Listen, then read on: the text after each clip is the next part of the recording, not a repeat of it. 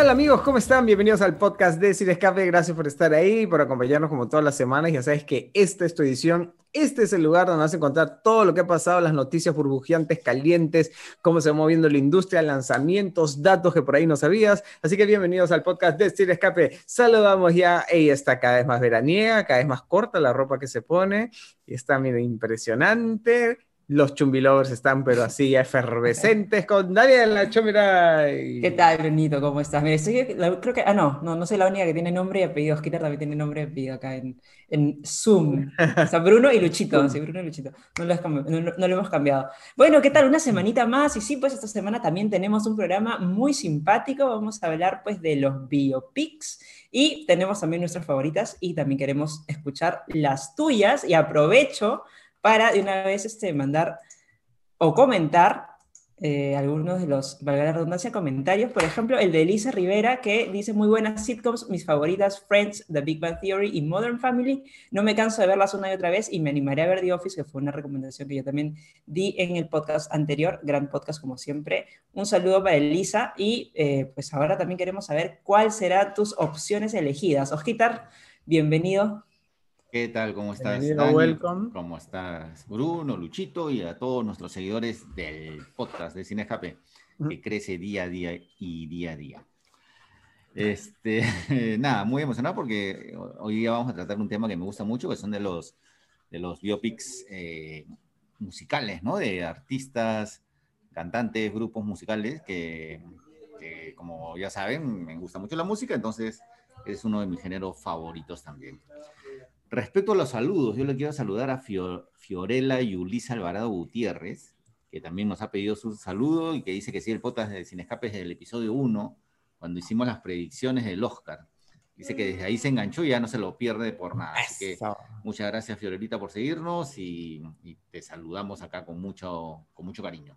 ¿Cómo estás, Luchito?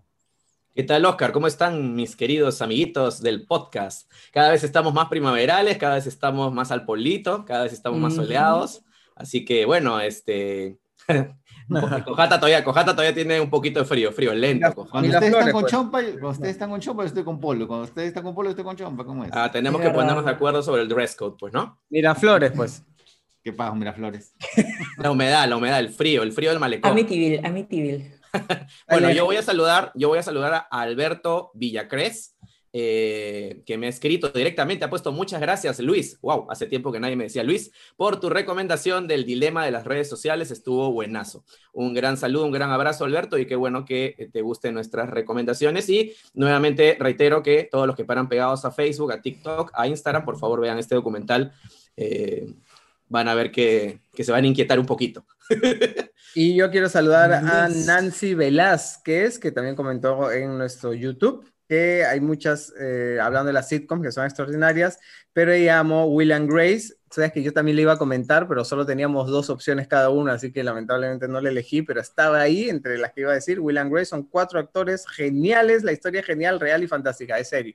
Es, es verdad, es una comedia, pero que no tiene pierdes divertidísima y los personajes son extremos pero divertidos. Y hoy da día para, da para hacer una segunda parte, ¿eh? porque se han quedado otras también. Se han quedado un montón, sí, príncipe del rap, sí, quién manda a quién, ¿Quién manda quién? sí, muy, muy recordada. Y Alisa Milano recientemente también muy recordada por algunas, algunas deslices. Eh, un montón, un montón, un montón se han quedado de verdad este, ahí eh, en el en Holt, así que espero pues si alguna, algún momento retomamos este tema podemos hablar de muchísimo. Pero aclaremos que, porque a, lo mejor algunas, lo, dijimos al inicio del podcast, pero a lo mejor algunas personas lo, cogieron ya comenzado, ¿no? Este, de qué es exactamente una sitcom, ¿no? Antes de pasar a nuestro tema de los biopics. Así es, es el formato básicamente. Sit viene de situation y, comedy, pues de comedia, ¿no? Entonces, una comedia de situaciones. Pero como eso viene desde los años 50, desde los orígenes de la televisión, técnicamente la manera como se hacía en esa época es la misma que ha quedado a través de los años. Entonces, prácticamente para que sepas más o menos la diferencia entre una comedia, que es solo una comedia, y un sitcom, es que la sitcom es prácticamente como si fuese un teatrín. Los escenarios son como de teatro con un público adelante. Si tú ves una serie que es prácticamente como una peliculita, es decir, muchos sets, exteriores, efectos especiales, locaciones, cámaras que suben, bajan, vestuario, cosas más sofisticadas, ya no es un sitcom. La sitcom es más simple en su puesta en escena y básicamente son pocos personajes en comedia de situaciones, es decir, que son las situaciones las que generan la comedia y son básicamente gente en la sala de su casa, prácticamente es eso. Literal, literal. Siempre son dos o tres escenografías, ¿no? Por lo general una sala de una casa, una oficina, un café, algún restaurante y, ahí es donde suceden la mayor parte de, las peripecias pues, de, estos protagonistas de las sitcoms. Así que ese es el término técnico. Este, y hoy día le vamos a dedicar, ¿por qué? Porque la próxima semana Amazon presenta una serie documental, así un poco al mismo estilo de la serie de Luis Miguel, pero ahora va a ser sobre la historia del famoso, emblemático, icónico grupo Menudo, que no solamente marcó una generación, sino inició toda una línea de negocio y un estilo musical que antes no existía. Y, este, y van, vamos a contar, nos van a contar cómo fue eso y cómo fue la vida de estos chicos, eh, de muchos de sus integrantes y todo eso. Entonces nos hemos inspirado en eso para hablar de cuando el cine o la televisión toma la vida de una estrella de la música para contarnos su historia, ¿no? Sea por el lado bonito de cumplir sueños de la fantasía o también el lado más sórdido, dramático y complejo que todo, que la fama siempre trae consigo, ¿no? Así es, así es. Eh, no sé, alguno de ustedes, no sé si habrá sido fan de Menudo, yo no, no estaba en mi época, yo ya viví este, ya Backstreet Boys un poquito más allá, pero de hecho el, pues el concepto de, de boy band nació pues con, con Menudo, así que nació con Menudo, eso sí, sí. Eh, sí, un otro... sí, el formato sí. El sí de, y ahí empezó New Kids on the Block también. Habría que diferenciar qué, o sea, qué cosa es una boy band de, de un grupo, ¿no? O sea, son boy bands de chicos que hacen coreografías y cantan, pero no tocan ningún instrumento. Claro, no son personas. Claro. Y por lo general han sido elegidos en un casting, ¿no? A dedo. así es. No es que se conocieron en el barrio o que comenzaron a tocar la guitarrita, el bajo, la batería en el garaje de su casa, no. Sí, nada, en el caso de menudo yo creo que, a ver, por ejemplo, de mi generación yo sí me acuerdo completito, ya, este, al menos los primeros menudos, los más famosos, y era el caso típico, pues, ¿no? Que ah, estos chivolos no, no cantan nada, o sea, o sea, a uno le da rabia porque no era un grupo, pues no era un grupo de rock, así. Ah, además que venía en todo el auge, pues, ya del, del rock fuerte, ¿no? De toda esa onda este, musical también que tenía, tenía su, su feeling. Así es, entonces. Y empiezas también este, este eso de, de, que son prefabricados. Creo que ese es el gran, de repente, el, no sé si lastre, pero como que el la característica que lo planteaban de una manera más negativa de que son prefabricados. todos los chicos lo odiaban, los odiaban a menudo, pero todo, te aseguro que todos los de mi generación. Y todas las chicas al contrario. Claro, claro, era una de las razones del odio, ¿no? Porque todas las chicas, ¡ay, menudo! ¿Ya? Este, yo, ni Ricky, Javier. Ah". pero te aseguro que todos. No sabíamos las canciones. sabíamos las canciones, así es. Todititas, todititas las canciones, así que. Sí, este, es que era un, fenómeno, fue un fenómeno, pues, ¿no? Que después se mantuvo por, por, por bastantes años. Pero sí, yo también, o sea, en el colegio no podías decir nada porque era, era bullying directo, o sea, no te podía gustar menudo. Si eras hombre, no te podía gustar menudo. Era como que la regla, así, ¿no? Y solamente, y mi prima, me acuerdo, tenía todo su cuarto empapelado con la foto de los que compraran la, en la revista Tú tenía su. la miércoles. tenía Bien vieja. Su cuarto. La, la, la, la, Bravo peruana. Claro, la Bravo. ¿Todavía existe o no? Porque yo creo que. No, no. Ya no, ya no. He visto alguna tú, pero no. Era, era creo que era una, una, una, franquicia mexicana, así que. Ah, este, sí, sí, sí. Pero la revista Bravo sí existe. La revista Bravo, y yo, yo claro que también he, comprado, la Bravo, pero cuando obviamente estaba, no sé si todavía seguirá, pero cuando estaba en mi, en mi época de fanaticada. Y ahora tiene su, versión digital y todo, pero creo que la versión todavía sale. En general, de bandas, este, bandas pop, también compraba mi Bravo. Claro. Bueno, cuando una boy band se pone de moda, el éxito es tal y sus hits son tan pegajosos que por más que tú digas, no, yo soy rockero, yo voy por otro lado, es imposible permanecer indiferente y no conocer las canciones o, o no escucharlas, aunque sea, este, ¿no? Así... Pero a, modo, de placer culposo, aunque sea, ¿no? Claro. En esta generación, en esta generación, o por lo menos los últimos, no sé, 10 años hasta ahora, ya no, que siento yo, o no sé si porque ya soy mayor, que no es tan radical como en la época de Oscar y Mía, que simplemente no, no existía la posibilidad de que tú digas que te gustara o que tararearas una canción o que dijeras, ah, sí, chévere. Sin embargo, yo por lo menos lo que siento es que, por ejemplo, cuando se puso en moda Justin Bieber o, los, o los Jonas Brothers, o, había un montón de chicos que, oye, chévere, ¿eh? oye, esa canción está paja, oye, o sea, era como, o sea, siento que como que no, era tan, o sí, extremo el tema de que no te puede gustar. La sociedad está, es más abierta también. Pues, claro.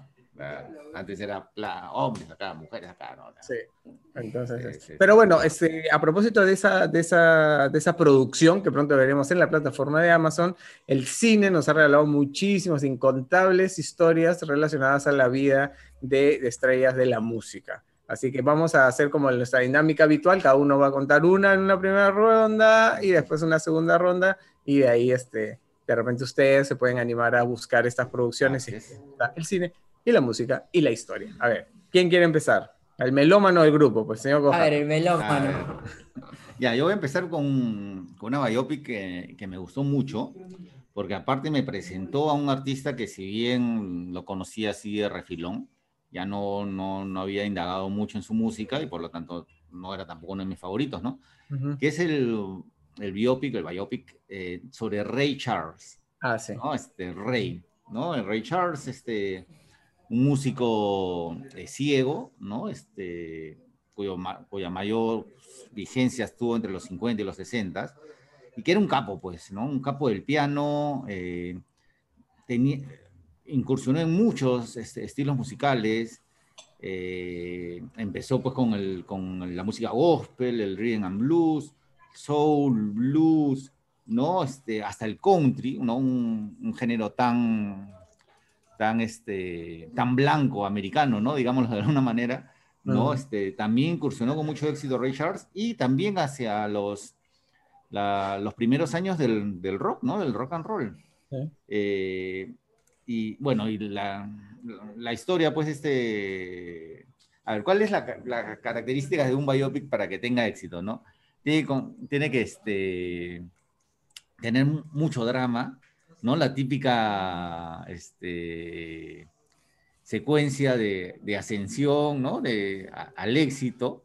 O sea, el chico o la, o la, banda con un sueño, ¿no? Ese es el comenzando por ahí, cuando no son nadie, ¿no? Sí, sí, sí. sí. No, o, o la persona que, que viene de la pobreza y no tiene nada, ¿no? Este, disculpen los gritos, están ahí, este... Creo que, creo que están diciendo que no tienes razón, algo así. ¿no? Sí, estás equivocado. ¿Hay, una cámara de tortura en tu casa, Oscar? Sí, no, hay una cabina, está matando? hay una cabina de videojuegos al costado, entonces. y dos niños adolescentes, casi post-adolescentes. Post-adolescentes, sí.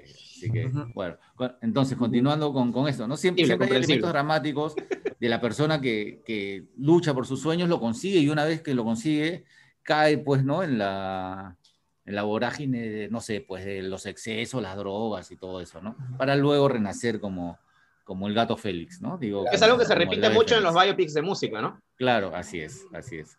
¿No? Entonces, este, es, es, una, es un género que además es muy codiciado por los por los actores porque les garantiza por lo menos alguna nominación al Oscar. ¿no? no y no estamos hablando solamente de biopics musicales, sino también de, de históricos, ¿no? De, de otros... Un, paréntesis, un paréntesis eh, que tiene que ver con tu comentario. Por eso, por ejemplo, Quentin Tarantino odia, detesta con todo su ser los biopics porque dice que son películas hechas exclusivamente para que los actores ganen este, estatuillas y premios. Claro, claro. Y por ahí que sí se ha cumplido varias veces. Varias se ha cumplido muchas veces. Claro como, en, como en el caso justamente de, de, Jamie Foxx. De Jamie Foxx, ¿no? Que, que, ganó el Oscar a Mejor Actor por su gran actuación este, Muy merecidamente. En la película este, Ray, ¿no? De Ray Charles. Así que nada, esa es una de mis favoritas. La verdad no, no me he fijado si está, en, si está en alguna plataforma de, de, streaming. Es una película del 2004, ¿no? Este, traten, de, traten de buscarla porque de verdad se las recomiendo, las recomiendo bastante. Muy bien, y hablando de eso, yo, yo voy a, a, la película que no es que la recomiende, pero me parece muy interesante en el mundo de los biopics, porque justamente creo que fue una, una en este caso fue una producción sí hecha, meticulosamente pensada para ir a la, temporada de premios y para el lucimiento de su estrella, que además fue productor, co-guionista, director y además cantó en las canciones. O sea, fue yo, yo, yo, yo, yo, yo, yo, este es mi show, yo me gano todo. Fue Kevin Spacey cuando hizo Beyond the Sea, la vida de Bobby Darin, que es uno de mis cantantes favoritos también de la era del jazz. La película fue un fracaso rotundo y la gente lo odió. O sea, creo que hay un, hay un límite muy chiquitito entre, oye, qué talentoso este pata, man, ya cómo ha podido hacer eso el otro, al límite, qué pesado este, oye, todo quiere hacer, ¿no? a mí sí me gustó. A mí también me gustó, a mí me ah. gustó porque, aparte que conozco la historia de este, de este cantante y además, yo sí los invito a verla porque es un ejercicio interesante de la producción, la música, la puesta en escena y además en el caso de Bobby Darin, que es un cantante nuevamente que les digo de la era del jazz contemporáneo de Frank Sinatra y de todos los, los grandes, las grandes estrellas de esa época, es que él desde que nació estuvo condenado a morir. O sea, es decir, bueno, todos, todos vamos a pasar por eso, pero quiero decir desde que nació, este, los médicos le dijeron a su mamá, tiene problemas en el corazón, este, ni siquiera va a llegar a los tres años, así que ni te afanes, ¿no? Y de ahí pasó los tres años, este chiquito no llega a los ocho, ¿ah? Y de ahí pasó a los ocho, no, olvídese, o sea, todo el tiempo estaba con la muerte en los talones, literalmente, porque tenía un problema en el corazón y es increíble cómo se volvió estrella, hizo películas, hizo música, se volvió ícono. Y eso es lo, esa es la parte baja de la película. Se llama Beyond the Sea, es la canción, si es que no lo ubican, es la que se utiliza en Buscando a Nemo, es la canción principal de Buscando a Nemo. Cantada por Robbie Williams. Cantada por Robbie Williams, y, este, y fue un tipo que no era ni guapísimo, ni altísimo, ni, ni tenía unas características especialmente atractivas, este, pero sí tenía una voz y un carisma especial, y todo pasó del jazz estruendoso con orquesta a la nueva ola musical, hacer canciones de twist y rock and roll, hasta finalmente ya este, entrar un poco en, la onda setentera, ¿no? Así que mm, no sé si está en alguna plataforma tampoco, pero me da risa que, que en este caso aquí en Spacey no le lió el, el, la estrategia de hacer un biopic para ganarse todos los premios. La película es del 2004 me, has hecho, acordar que Robbie Williams debe ser otro artista que seguramente acá, pues a unos años más va a tener su, su propio biopic o biopic. Porque también la vida de ese chico ha sido... También ha sido así llena de altibajos. Bueno, yo voy a hablar sobre un, un biopic eh, también de un artista británico, eh, un biopic de hecho reciente, eh, Rocketman, creo que, creo que ¿eh? esa me la ganaste. esa, esa, le gané a Oscar, pero así por, puesta de mano. Por puesta de mano. Este, y como dice Bruno, pues sí, este, bueno, voy a primero centrarme un poquito más atrás porque jala un poquito eh, el hype que generó Bohemian Rhapsody eh, que de hecho Bohemian Rhapsody fue dirigida por Brian Singer y Brian Singer también se, se, comprometió pues a hacer este, esta otra película Rocketman y al final la terminó Dexter Fletcher pues porque tuvo algunos problemas Brian Singer eh, un poquito polémicos y qué pues, raro. Qué raro, ¿no? Quedó, quedó fuera de, de este proyecto y Dexter Fletcher tomó su lugar.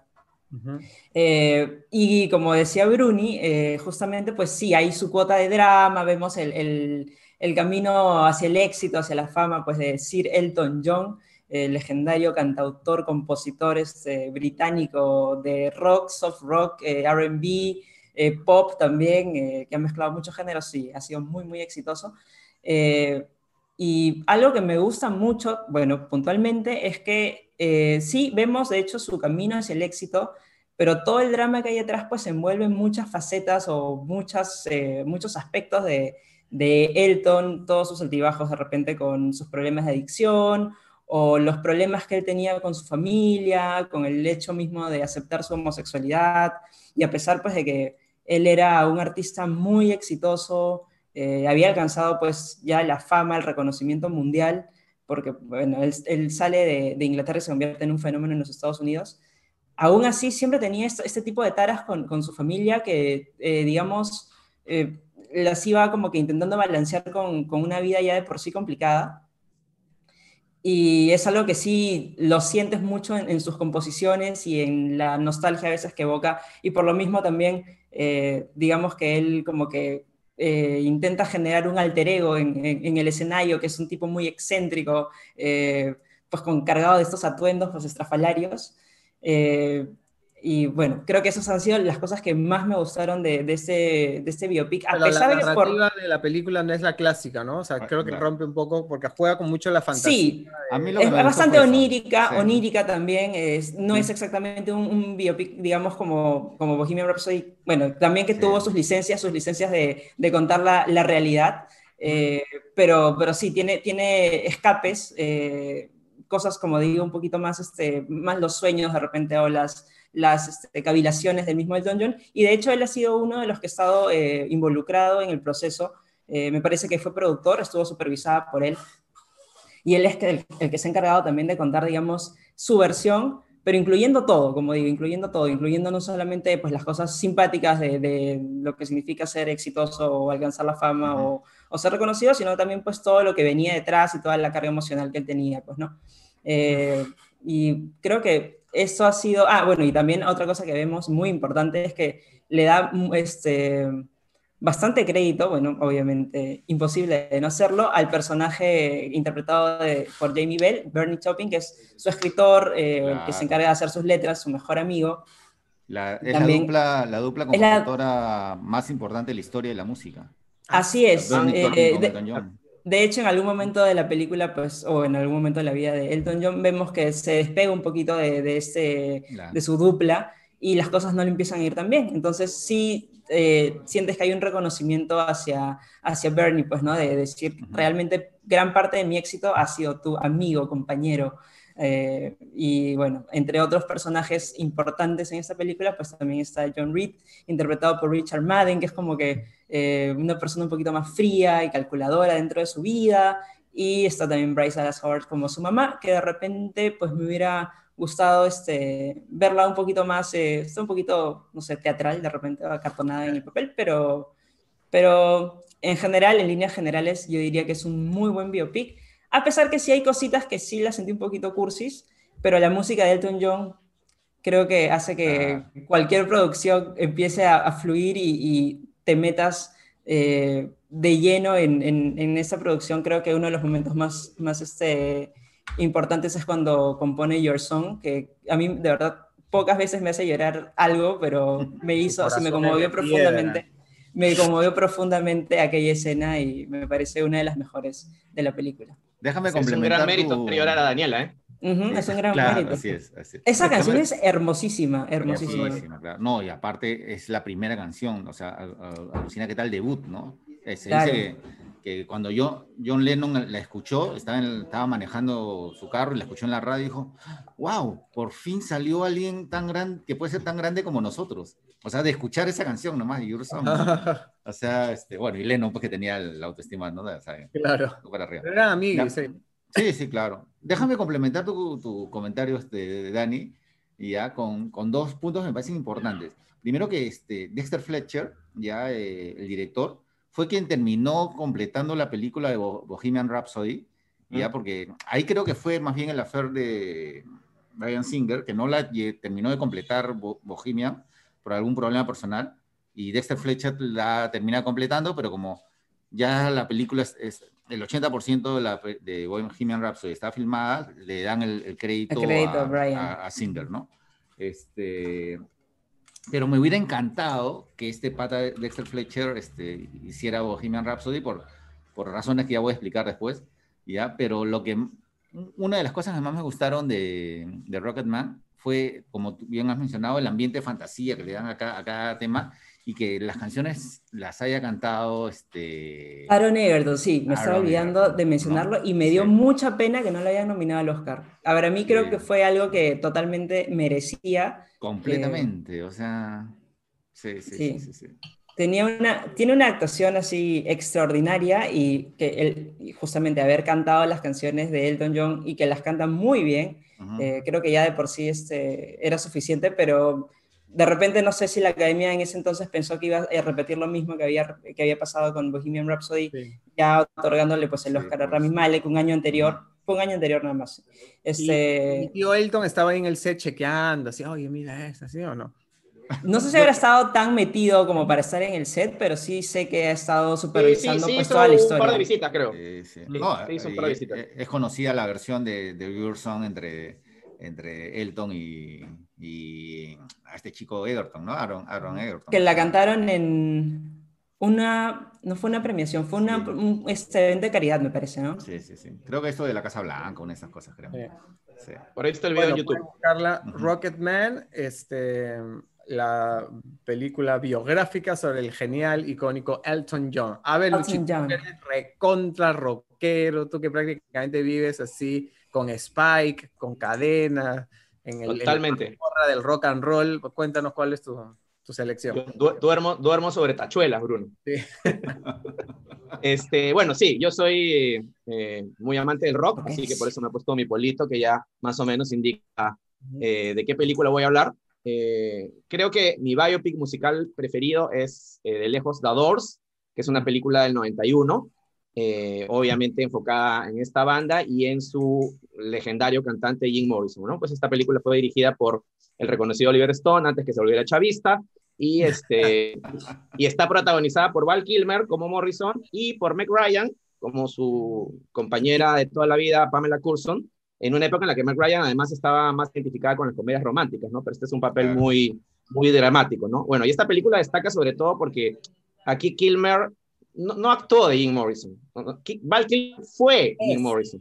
Se convirtió en, en, en, Jim Morrison. Jim Morrison reencarnó en Val Kilmer. Entonces, o sea, que igualito, igualito, igualito, Sí, claro, me pareció muchos comerciales, muchos, muchos este, este, reporteros o cuando hacen cosas de, lo, de Adors, a veces ponen la foto de Val Kilmer. sí, se confunden, se confunden, es, un, es un error típico. O sea, hasta... Es como que, oye, ese no es Jim Morrison, es Val Kilmer. Hasta, hasta, ese punto, hasta ese punto llegamos, ¿no? Porque de verdad que el tipo se metió en cuerpo y alma Cantó además en gran parte de la película, este, logró alcanzar registros muy parecidos a los, de, a los de Jim Morrison y bueno, su interpretación es este, realmente impresionante, ¿no? Eh, bueno, la película no solamente habla de, de este poderosísimo icono del rock and roll y sex symbol que es Jim Morrison, también nos muestra pues la contracultura de los años 60, el uso de las drogas, el amor libre, los hippies, este, las drogas alucinógenas, todas estas cosas pues este, tan típicas de, de los 60s e inicios de los 70s. Y bueno, este, y nos habla también de la obsesión que tenía Morrison con, con la muerte con estas cosas oscuras, existenciales, ¿no? Eh, la película no fue, no fue un gran éxito de taquilla, este, dividió a la crítica en su momento, pero creo que con los años se ha vuelto ya como que más de culto.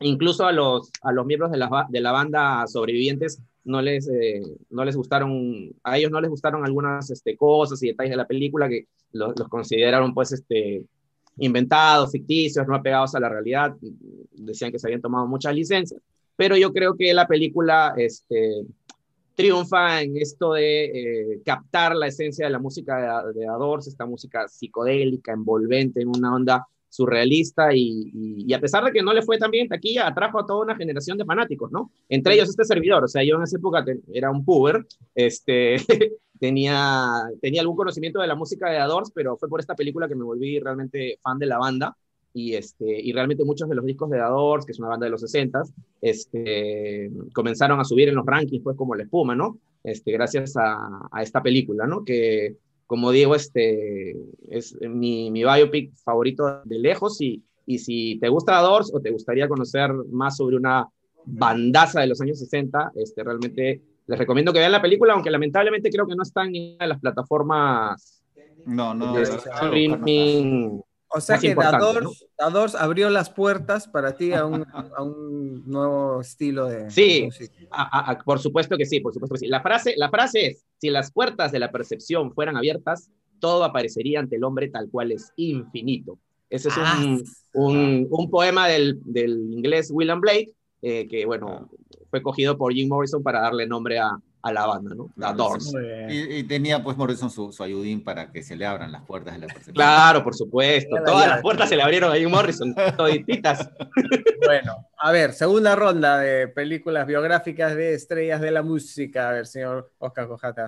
Muy bien. A ver, las, mi, segunda, mi segunda película me, me provoca hasta el día de hoy ¿ya? Muchos este, sentimientos encontrados, ¿no? Porque voy a hablar, este, como ya lo adelante, de Bohemian Rhapsody, la película biográfica sobre Queen y sobre todo Freddie Mercury, ¿no? Eh, para comenzar, no me parece una muy buena película, ¿no? O sea, me parece que, que, incluso en algunos momentos tiene una estética de telefilm, incluso, o sea como que a Brian Singer le, le dio un flojera y comenzó a grabar así nomás. Entonces, creo que una banda como, como Queen y una historia como Freddie Mercury merecía una película mucho más lograda, ¿no? nunca me expliqué por qué fue nominada al Oscar, nunca me expliqué porque era una, una de las favoritas para ganar el Oscar. ¿ya? Pero por otro lado, ya, este, y además tiene una serie de inexactitudes históricas que son imperdonables, pues, ¿no? Cosas de fechas, canciones que ellos dicen que lanzan en un, en un momento y, y, están en otro, o sea, cosas muy fáciles de comprobar, entonces, ¿no? Este, pero fue algo medio ficcionado, ¿no? Discúlpame que te corte. O sea, al final, o sea, tipo que esas cositas, no sé, creo que no.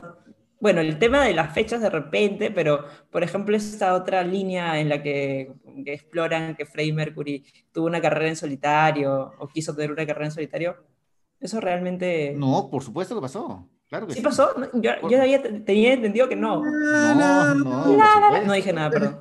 Sí, por supuesto que pasó. No tuvo una carrera solitario y que no, no tuvo mayor éxito, ¿no?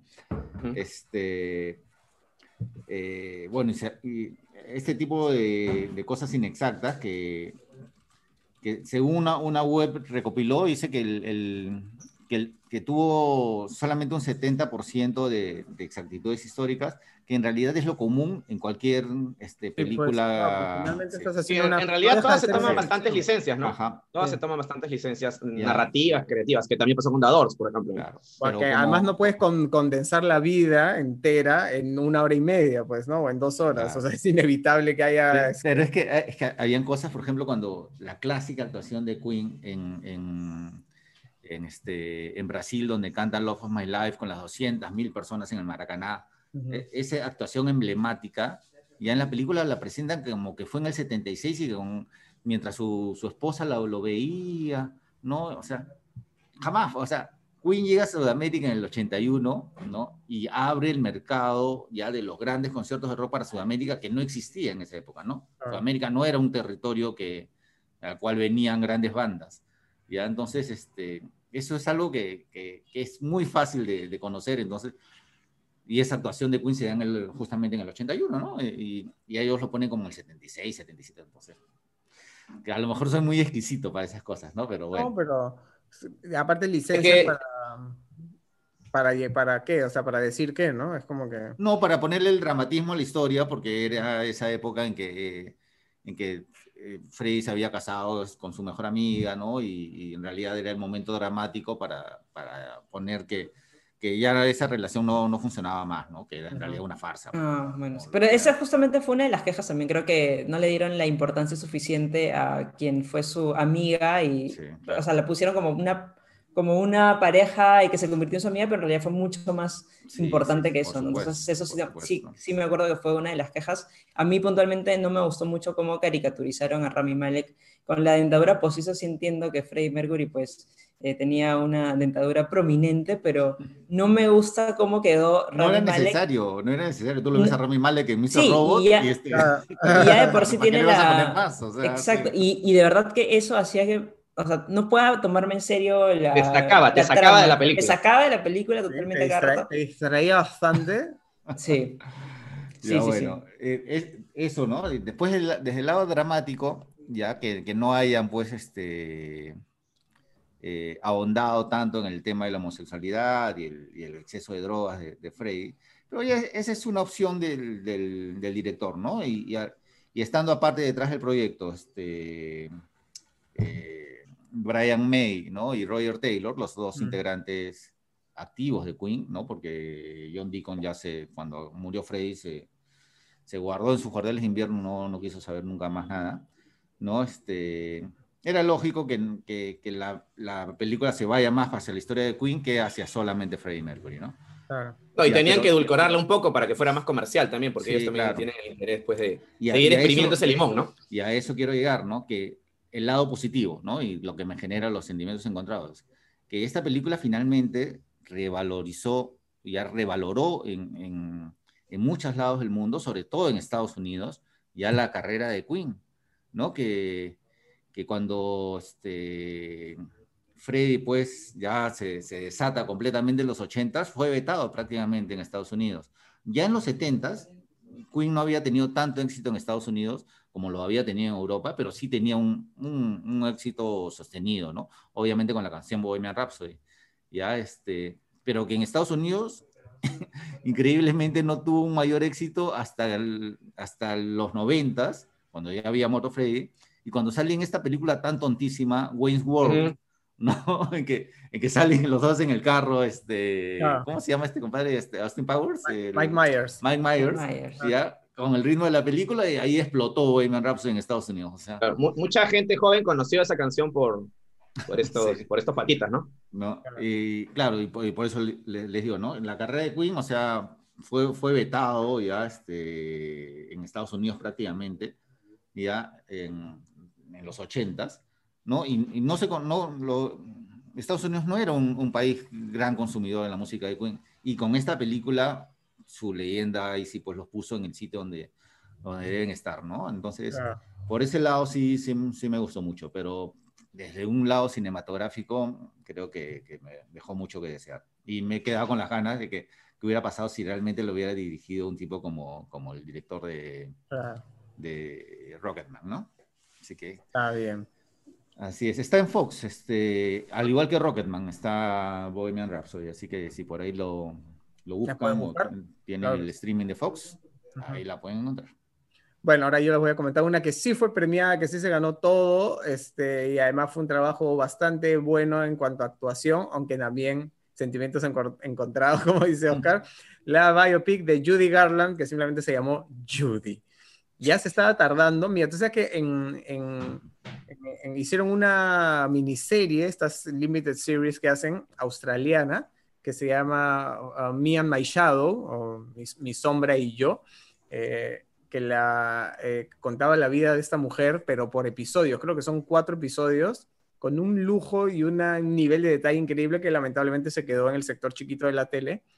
Este, y después René Zellweger agarra el proyecto y nos cuenta pues esta vida tan complicada y tan, tan este, extrema que vivió esta mujer, desde ser una estrella máxima de Metro Goldwyn Mayer hasta quedar prácticamente en la indigencia, porque la mujer no tenía plata, estaba quebrada, nadie le daba bola, era la burla de la industria y además dependiente absolutamente de los fármacos, ¿no? Entonces, este, es una película interesante, es un ejercicio bonito para saber cómo funciona la industria del entretenimiento, bonito por decir, este, de la experiencia de verlo, porque no es nada bonito para vivirlo, este, y además nos muestra ese lado de la fama que normalmente no se, no se habla y no se ve, ¿no? Porque mucha gente tiene la ilusión y el sueño de convertirse en, en famoso, en estrella, no sé qué, pero la chamba que hay, el desgaste físico que hay, el desgaste energético que hay, este, y además en esa época, eh, actores como Judy, que empezaron desde niños, estamos hablando de épocas donde no existían condiciones laborales, ni existía el, Ministerio de la Mujer, el, Día del Niño, ni nada, o sea,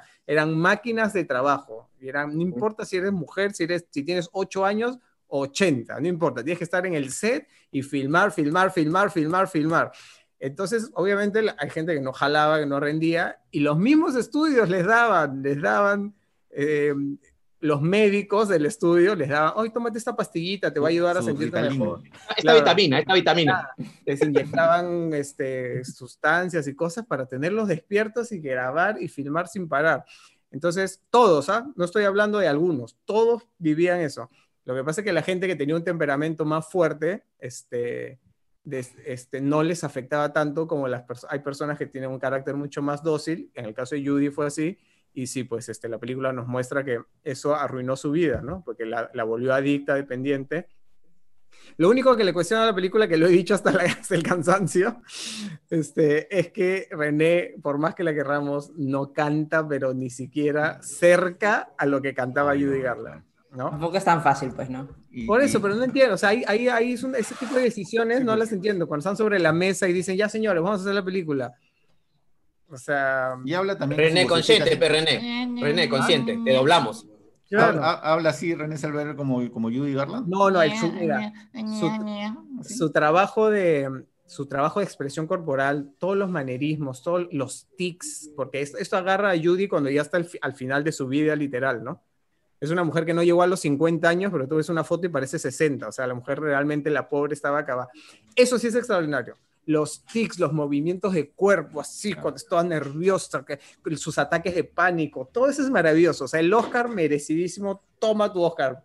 Pero sí, cuando canta así, es más, sacaron un disco y yo lo tengo ahí, este, lo, lo bajé en Spotify solamente porque la orquestación es maravillosa, pero escuchas a René y es como, ah, o sea, es como que correcto, ¿no? Cumple. Pero escuchas las versiones de Judy y es como que, Dios. Otra cosa. A, Judy Carlan le tenía que decir, Judy, hay micrófonos, ¿sabes? Por si acaso. No tiene, mismo Luchito que ah, como la voz de Luchito. Tal cual, tal cual. Decía, Judy, por si acaso hay micrófono. Así somos, los talentosos.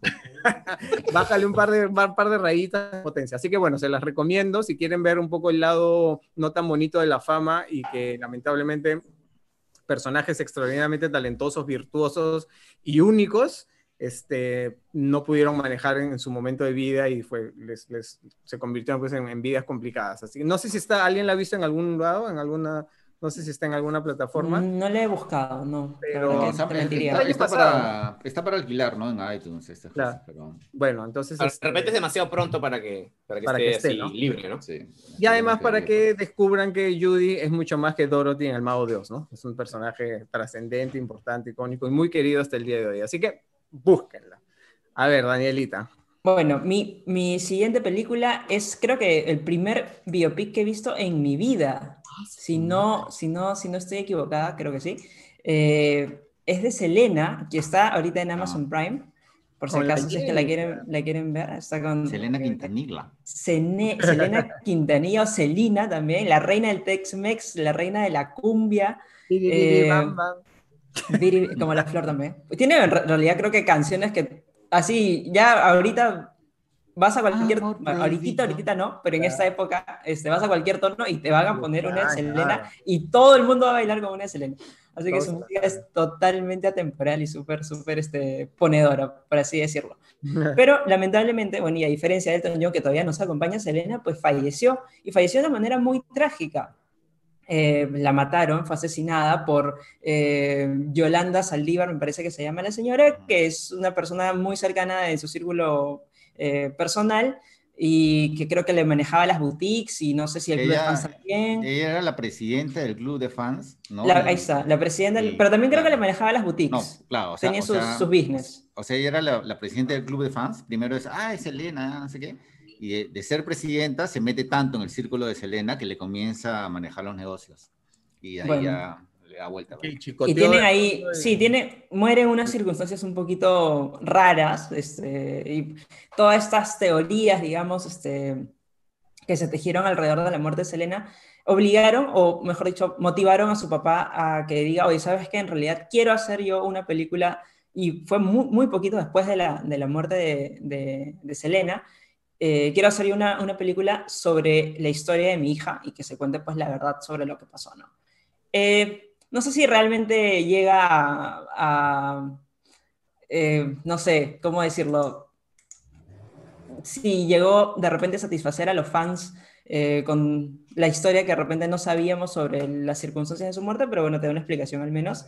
Y para ese proyecto, pues ya ella, que era un ídolo eh, de la música latinoamericana, llamó la atención de Hollywood y se hizo más y más grande, al punto que una de las cosas más interesantes que he podido encontrar de información sobre esa película es que el casting llegó a juntar a 20, no juntar, pero llegó a convocar a 21.000 personas que audicionaron para el rol de Selena, convirtiéndose en el segundo casting más grande de la historia por detrás eh, de lo que el viento se llevó, que, que fichó pues a Scarlett O'Hara. Imagínense, 21.000 ¿ah? personas que audicionaron para el papel de Selena. ¿Y quién dentro... Selena, a Selena al final? Jennifer López, que fue el papel que realmente la, catapultó a la fama. la fama Pero igual tuvo así su, su, cuota de hate porque decían, pues no, que una chica puertorriqueña, una chica nacida es más en Nueva York, descendencia puertorriqueña, pues cómo va a interpretar a una mexicana. Pero eh, realmente convenció a todos los involucrados, obviamente el director de casting y puntualmente, y más importante, al papá, que era el que estaba pues detrás de todo ese proyecto y creo que fue la decisión más acertada para, para este, este papel. Y Selena, realmente Jennifer López se convirtió en Selena y tenía más hasta las, eh, no sé si por así decirlo, el cuerpo de Selena, eran las curvas de Selena, eh, la cara de Selena muy parecida también, la sonrisa cálida, el carisma de Selena también lo pudo este, llevar a la pantalla grande. De hecho, con este papel, eh, Jennifer López se convirtió o sea, gracias a ese papel, mejor dicho, en la primera latina en Hollywood en ganar el millón de dólares y además su actuación le valió pues un globo de oro muy merecido. Eh, entre otras las cosas creo que importantes, el, el, concierto este en el, que, en el cual se va basando la película y del cual vemos eh, varios fragmentos a lo largo de ella. Contó con 35.000 extras, imagínense que también fue una producción, pero alucinante, eh, enorme y muy famosa. Y creo que yo realmente conocí a Selena, creo que gracias a ese, a ese biopic en, ese, en esa época, pues probablemente no estaba muy al tanto de la música o quién cantaba las canciones que escuchaba de repente en la radio. Eh, no sé si realmente escuchaba... con la música de Selena aquí en el Perú ya este, no, sus canciones no se hicieron conocidas a través de ella, sino a través de la multitud de grupos de cumbia que habían a, fines de los noventas, ¿no? De la tecnocumbia, que cogían las canciones de Selena y como aquí nadie conocía a Selena, claro, les decían, ah, este es mía. Lo que pasa es que para, para, este Estados Unidos es el Tex-Mex, también es bien de nicho, o sea, no es, no es que Selena sonaba en todas partes, era, es el sur de Estados Unidos y más, cerca de las fronteras con México, Texas, todo eso, es como que ¿no? Era como que bien de nicho, ¿no? Y, este... y, aparte, claro, bueno, ella sí mezclaba pues varios géneros, ¿no? El Tex-Mex, la cumbia, las rancheras, el pop latinoamericano, entonces como que salía una cosa, pero eh, Ahora que te veo, creo que este Halloween, este Halloween creo que te, te, veo Selena. ¿eh? Selena, ¿ves? Tiene, Selena... Daniela, tiene las condiciones, tiene las condiciones, Daniela. Sí. A ver, talento para el canto, para el, para el canto y el baile sobre todo. Claro. Yo soy Selena. Va a salir. Yo este, soy. yo soy Celera. Muy bien. Así que esa fue mi, mi... Escúchame, pero otra actuación que para destacar en esa película es la, de Edward James Olmos como el papá de Selena. Que también la hizo. Es un actor notable, ¿no? Pero bueno. Sí, es un actorazo. Y la música, todo no tiene pierde. Es una película que, que se, se, deja ver fácil y este. Sí, es muy entretenida de hecho y sí, pues eh, conoces este, justamente pues cómo, cómo llega Selena pues a la fama también y se convierte en un fenómeno y luego pues su caída. Y esa parte sí, como digo, no, no sé si me, me gustó mucho en ese entonces porque es una parte bien trágica de su vida, pero no sé si te llega a responder todas las preguntas que pasaban ahí pues alrededor. ¿Quién hace la eh, asesina? Pucha, la verdad que la, la, actriz no sé, no sé quién, quién ah, hace, pero sí la... la, la... Juanita Pérez. Sí. Juanita Pérez. Creo, creo que le aumentaron un poco la edad en la película, o sea, como que escogieron una actriz un poco mayor de lo que era realmente Yolanda Saldívar, que hasta ahora sigue eh, en prisión, y en el 2025 creo que va a tener otra vez otra, otra audiencia, pues a ver si, si, logra, si logra, no sé, encontrar la libertad o al menos libertad condicional porque está recluida en un penal. Eh, pero bueno, pueden ver la, la película en Amazon Prime, como les dije, está disponible. Y pueden conocer de repente más de la historia de Selena y estoy segura que se van a pegar con todas las canciones de Selena una vez más. Así es. Y todo esto ha sido porque la próxima semana, el próximo viernes, se estrena en Amazon el biopic de Menudo. Así pues le, falta Luchito, ¿no? Su segundo. Ya dijo, sí, no, no, no, no, me están puenteando, nuevamente me están puenteando. No, no, estoy haciendo un revival para ay, ay, ay, No estamos haciendo un podcast de Selena, solo por eso nada más. Está bien, está muy bien. Luchito. Suéltala. Sorprende. este, bueno, em, creo que esta recomendación, o bueno, e, esta película no, no, debería ser tan sorpresiva en esta sección. Y aclarando que estoy muy lejos de ser eh, muy fan o muy conocedor de la música country o de la música de Johnny Cash. este, uno de mis biopics preferidos, este, junto con el de Ray, junto con Ray, que ya la mencionó Cojata, es Walk the Line, ¿no? Que, que aquí en Latinoamérica fue conocida con el guachatísimo título de Johnny June, Pasión y Locura. Así se llamó por acá, ¿no? Entonces, bueno, nada, Walk the Line es una película eh, dirigida por James Mangold, que luego haría eh, Logan, por ejemplo, y próximamente va a ser una película de Indiana Jones. Y bueno, este, el guion está basado en algunas autobiografías de Johnny Cash, que es este, uno de los máximos íconos de la música country, y este, bueno, como buen biopic, esta, esta cinta sigue pues su, eh, su vida temprana, desde que vivía pues en una granja en el sur de Estados Unidos, este, hasta que ascendió pues a la fama como una leyenda de la música, pero también, a, diferencia de otros biopics, no está solamente centrado en, en él, sino también en su esposa, eh, June Carter, eh, que, es interpretada, que, es interpretada, por Reese Witherspoon, con mucho acierto, al punto que ganó pues un, un, premio Oscar este, por esta performance, ¿no? Este, la película fue nominada a cinco premios Oscars en total, como digo, ganó Witherspoon como mejor actriz, también fue un relativo éxito de taquilla la película, y este, bueno, aquí, como en todo buen biopic, tenemos poderosísimas actuaciones, eh, Joaquín Phoenix igual se mete de lleno el personaje de Cash, lo, lo, bacán, lo que me gusta de Joaquín Phoenix es que se mete de lleno en los personajes, pero igual siempre queda algo de él, ¿no? O sea, sigue siendo Joaquin Phoenix, ¿no? Entonces, este... Eso, ya pasa con los actores icónicos. Exacto, totalmente. Y, y Joaquin Phoenix tiene, tiene ese, ese mérito, ¿no? Y bueno, y ni qué decir de la actuación de Witherspoon, que ganó el Oscar, y bueno, interpreta a, a, June, que es este, la persona que en la vida real pues sostenía a este músico que era un tipo conflictuado, atribulado, sombrío, por eso le decían al hombre de negro, siempre paraba vestido de negro este, y bueno, que, que, siempre tuvo que luchar toda su vida contra sus demonios y sus adicciones, ¿no? Demonios. Y bueno, este, sus demonios. Demonios rock. Reese Witherspoon hasta esa época solamente era conocida por hacer mm, comedias tontitas, ¿no? Y... Claro, lo, que le pasaba también a Meg Ryan con The Doors, ¿no? Ah. Que era conocida por comedias románticas hasta que hizo de la pareja Jim Morrison. Algo muy similar sucedió con Reese Witherspoon. Y, este, y otro punto fuertísimo de la película no solo es las dos muy buenas actuaciones de, ellos, sino la gran química que, que, se da en, cada escena en la que aparecen juntos. Ya, ya, es una química, saben que ya incendiaria, ¿no? O sea, ya salen chispas de la pantalla.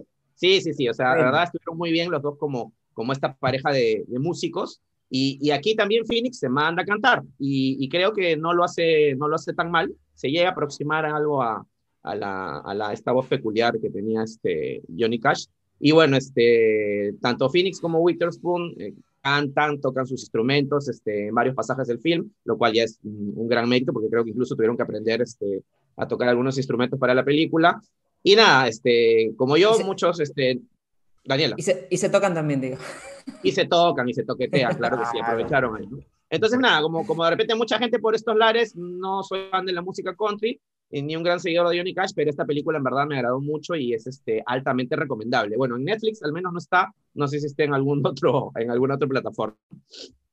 Y todo esto es porque el próximo viernes. Ay, ahora sí, ahora sí. Ahora, sí. Ahora sí. El biopic de Menudo en Amazon Prime. Así que hemos dedicado estos primeros minutos a hablar de biopics o producciones que nos cuentan la vida de alguna estrella de la música y hemos sido variopintos. Hemos hablado de Tex-Mex, jazz, rock, country y más. Y cuéntenos, cuéntenos nos, a los que nos escuchan, los que nos están viendo, bueno, los que nos están viendo puntualmente lo pueden dejar en YouTube. Eh, cuéntenos, pues, saber qué, cuáles son sus biopics favoritos o de, de, de músicos, exactamente, puntualmente de músicos. Si no, pues, si coinciden con nosotros. Uno que ha quedado en el tintero es la serie de Luis Mía. Sí, sí, sí, sí, sí, Hemos hablado de películas realmente, pero, pero sí, sí, nos vamos a la, pantalla chica. Ya viene la segunda temporada, ya. Así es, así es, así es.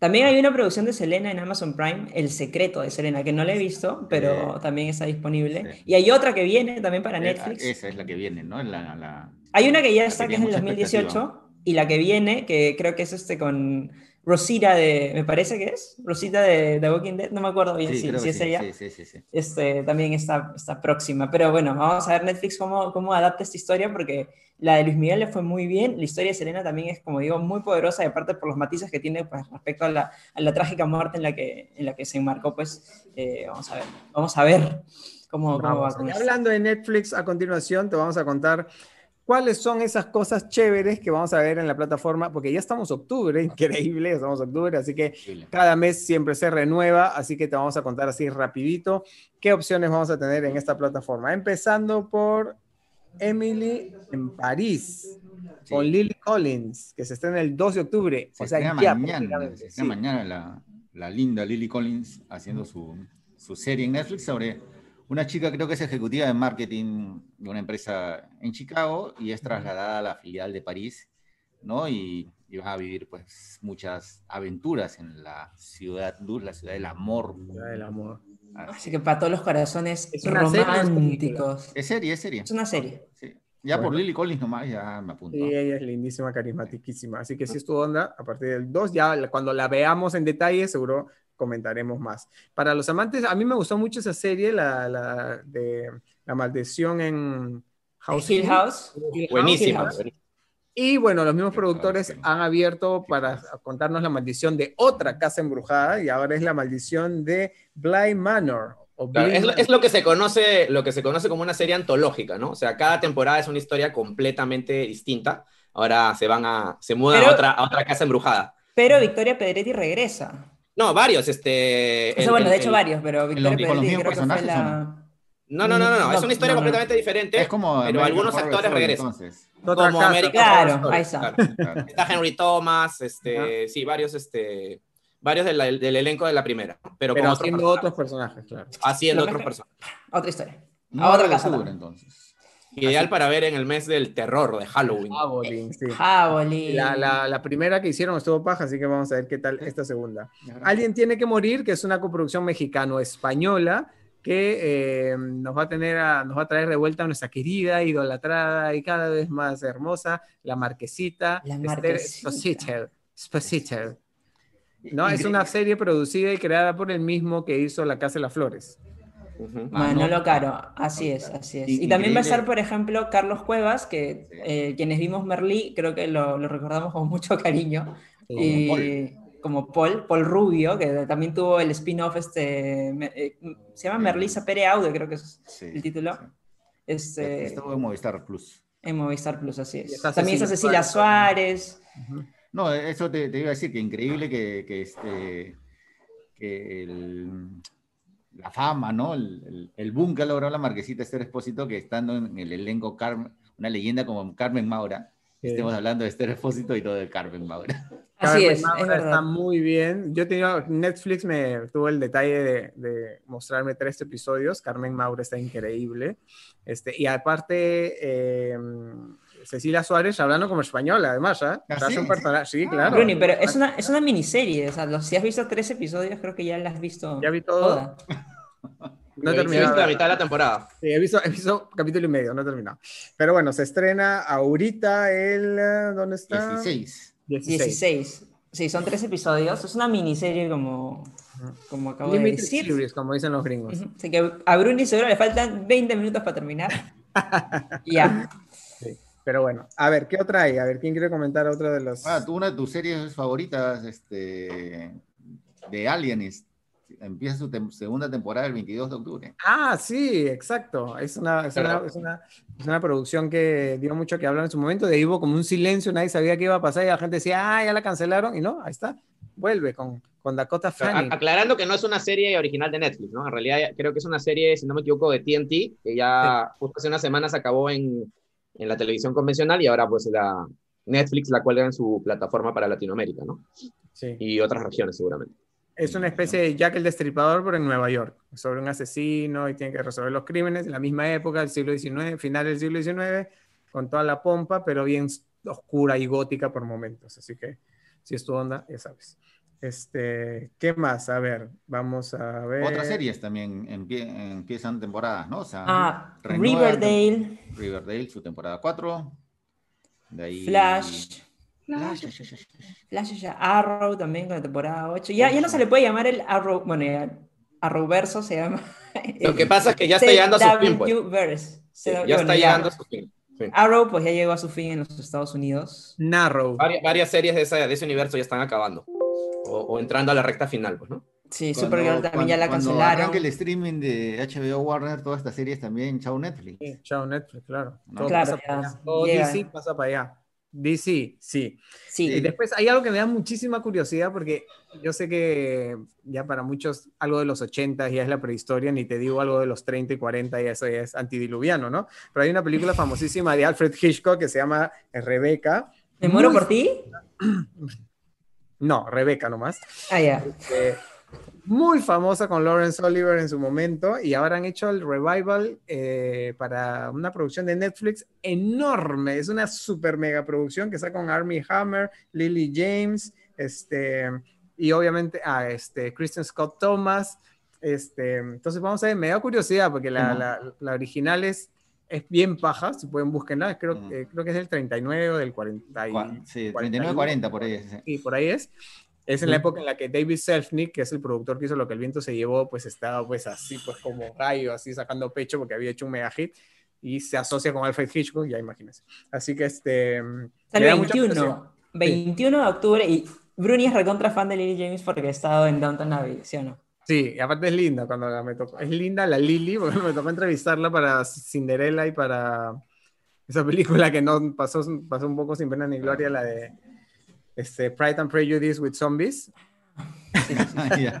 Ahí también estuvo Lily James. Pero es linda, es adorable esa chica. Así que vamos a ver qué tal esta nueva versión. Pero si pueden conseguirla, buscar la clásica. Es más, les paso el dato, ¿ah? Está en YouTube, libre. Pongan Rebeca, 1940 ah. o 39, y ya está. Me, me quedo sorprendida de la cantidad de películas clásicas que están completas en YouTube. Y ya están libres de derechos. Ya están libres de derechos, pues, ¿no? Sí, sí, sí. Así que a todos los que siempre me preguntan, ¿dónde puedo ver películas antiguas? Ya saben. Este, ¿qué más? Luchito está contando los días, Bruno. ¿Para qué? Claro. Primero, ¿no? Regresa uno de mis actores preferidos al, streaming. El 7 de octubre, o sea, Luchito adentro, te quedan seis días nada más. ya lo tengo marcado en el calendario y la agenda. Por favor, no. tranquilízate, va a llegar ese día. Va a llegar No, no puedo más, me estoy comiendo las uñas, jalando los No me digas que Adam Sandler. Así es. La nueva película de Adam Sandler con su pata Kevin James, ya me imagino esa combinación. otra de Adam Sandler, otra de Sandler en Netflix. El Halloween de Hubie se llama la nueva película de Adam Sandler, que según el tráiler además, Luchito va a estar en un garbanzal, no va a por más, ah, porque Adam Sandler hace una multitud de diferentes personajes. ¿Gritones todos? Todos Me mato. Me mato. es el, mismo personaje disfrazado de otros, o sea, no, la verdad no lo entiendo bien. Pero vamos a tener a Adam Sandler como cancha en esta película, Halloween de Hubie.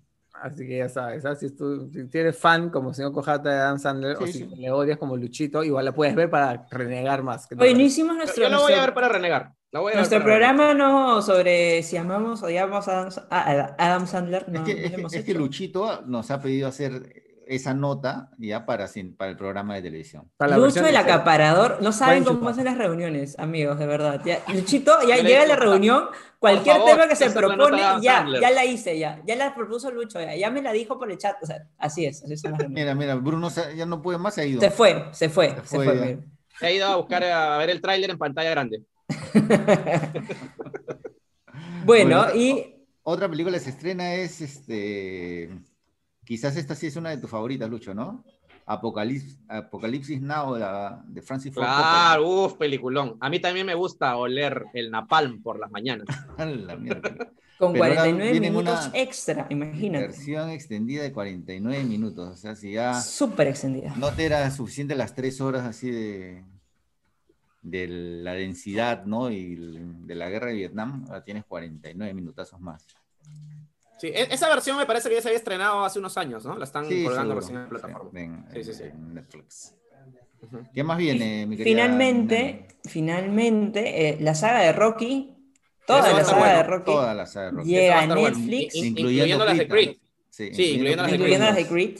Yo, yo no he visto Creed 2, por ejemplo, así que la. Yo tampoco. No, he visto la primera nomás. Eh, It también va a estar, mira. Dunkerque para Halloween está perfecta. It, eh, dos no le gustó a Luchito, Luchito no la recomienda, por si acaso, acuérdense. Este, pero la 1 sí está buena, así que si la quieren volver a ver también está va a estar disponible. Eh, exactamente qué fecha, no, mira, no, no, no, la tengo, no la tengo acá. No, no, tampoco la tengo por aquí, ya, pero sí sé que en, en octubre llega todo esto, pues Rocky y Dunkerque, un lugar en silencio, que hasta ahora estás esperando el estreno de la 2. Este, sí, ya vi, ya vi obviamente la 2. Ahí está, It llega el 18 de octubre. Nosotros hemos inaugurado una nueva sección también en la página de, de Sin Escape, que se llama Mundo Streaming, ¿ya? y ahí están pues las peliculillas. Eh, que están llegando, por ahora hemos activado las de Amazon Prime y las de Netflix, y están ahí con su respectiva fecha.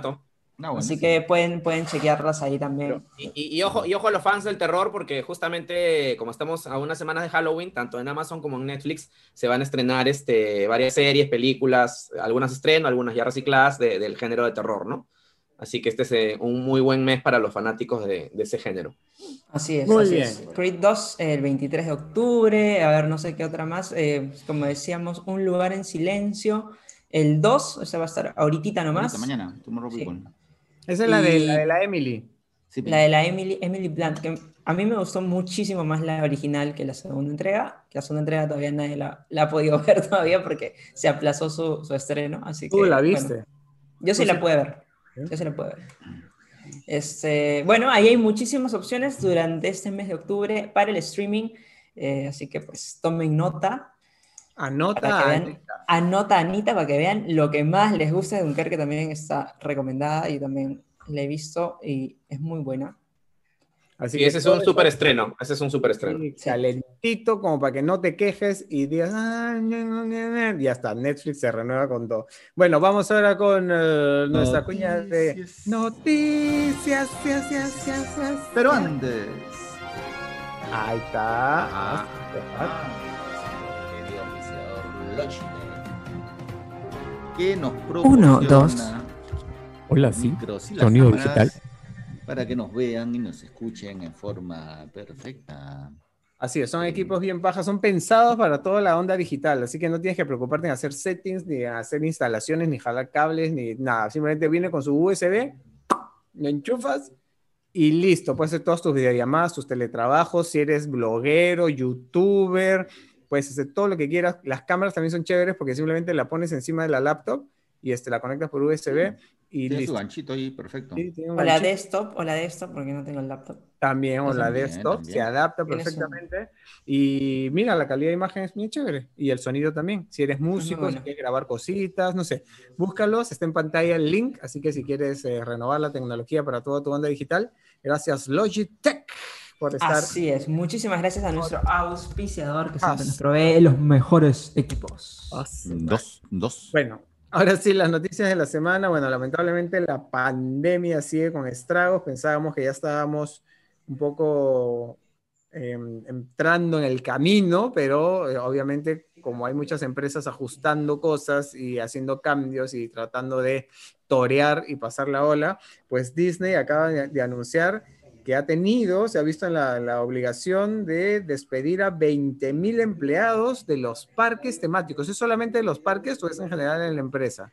No, no, de los parques, del área de parques. O sea, del área de parques, pero también incluye pues los resorts, los, claro, toda esa área cruceros y toda esa área turística. Así es. O sea, parques, hoteles. mil empleados. Sí, casi 30 mil de hecho. Bueno, se, se, veía venir porque los parques han estado cerrados creo que alrededor de tres meses, ¿no? Han sido prácticamente no, en los ingresos cerrados. En Los Ángeles, sí, de hecho la comunicación que, que, envía Disney pues es un poquito como que, mm, así como no muy este, simpática hacia el gobernador de California, pues diciendo que prácticamente gracias a ellos es, que... Le, mete, le, meten, le meten su chiquita, le meten su chiquita.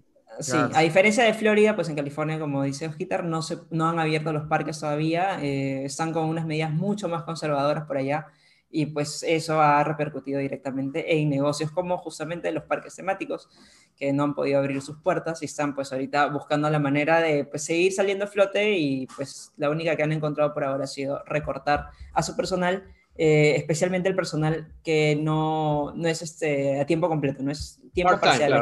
el, casi el 70% de los despedidos son part-time. Part-time.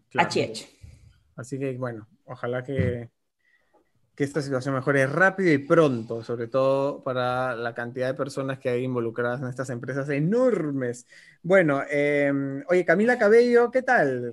Va a ser la nueva Cenicienta. Ese es otro de los personajes, Luchito, que siempre hablamos de que cada cinco años aparecen de nuevo, ¿no? Ahorita sale de todas maneras. Un nuevo Rey Arturo, ¿ah? En dos años regresa el Rey Arturo, te lo firmo. Sí, bueno, y pero esta versión de la Cenicienta, ojo, que es como que una versión más acorde con estos tiempos, ¿no? Es como que más inclusiva, ¿no? O sea, tenemos una latina siendo de Cenicienta. Eh, tenemos a Billy Porter. A Billy Porter haciendo de una Haciendo de hada madrina. O sea, es, es el ade, el ade madrine. El ade madrine. El ade madrine. Entonces la gran pregunta va a ser, Luchito, ¿Se quedará con el príncipe la Cenicienta? Que es lo que todo el mundo se está preguntando ahorita. ¿Cómo la haces más moderna con esa y le tirará el zapato en la cara. Ah, espera, yo valgo por mí misma. Claro. Vete tú con tu fortuna, tu herencia, tu palacio. ¿Pero es de Disney esta versión o es una No, es de Columbia no, es de Sony. sí, Columbia Sony. la historia es de James Corden de este popular presentador. Que va a ser a uno de los ratoncitos. Va a poner uno de los ratoncitos. No sé si exactamente solo la voz o también va a formar parte de alguna manera. me parece que en algún, momento el ratoncito se convierte. No, el ratoncito se convierte en lacayo y ahí sale ya James Corden. Ah, okay. como, como gatito rechoncho, ¿por qué no podría salir de ratoncito rechoncho? ¿En quién se convierte un... Luchito en Stephanie Cayo, dices? En la calle. En la calle. Ah, ¿Cuál de todas las calles? ¿En Fiorella, en Bárbara? En... Si vinieras por mí. La Cayo. La miércoles. La Cayo. La Cayo de, la, carroza, la, la Cayo de la carroza. Ah, no, no, no las Cayo de iguana.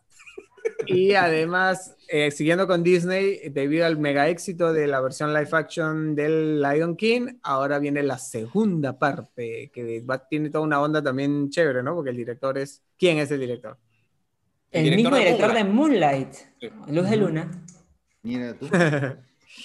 Ojalá que logre hacer una película más entretenida. Barry Jenkins.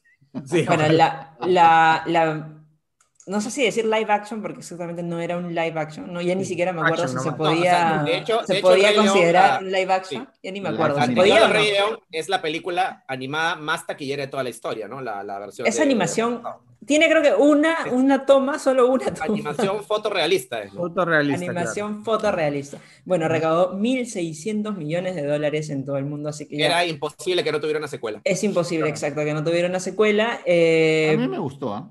A mí también lo, que, se le puede criticar es que es eh, lo mismo, que calca mucho la, la, anterior, ¿no? Que no aporta por, eso es, tanto a la historia y, y por ahí también le criticaron que, bueno, estos personajes digitales no eran tan expresivos, ¿no? Pero, pero no, es una muy buena película. ¿Qué querías? Que hay un romance entre Timón y Pumba ya para no, yo, yo, yo, estoy este, transmitiendo las críticas generales, ¿no? Yo no estoy diciendo que, que sea inclusiva, para que tenga... No me ataquen, no me ataquen bueno, ahora John Favreau no va a estar, va a estar Barry Jenkins detrás de las cámaras. ¿Y qué historia van a adaptar? Dicen por ahí que van a indagar un poquito más en el pasado de Mufasa. La verdad es que yo vi, creo que El Rey León, no llegué a ver la secuela animada, no sé si tiene que ver justamente con la historia de la secuela, este, pero la secuela creo que tampoco le fue muy bien, ajá.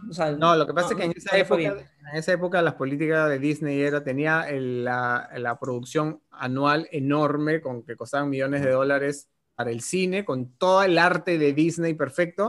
Y después exprimiendo el limón sacaban unas versiones más misias.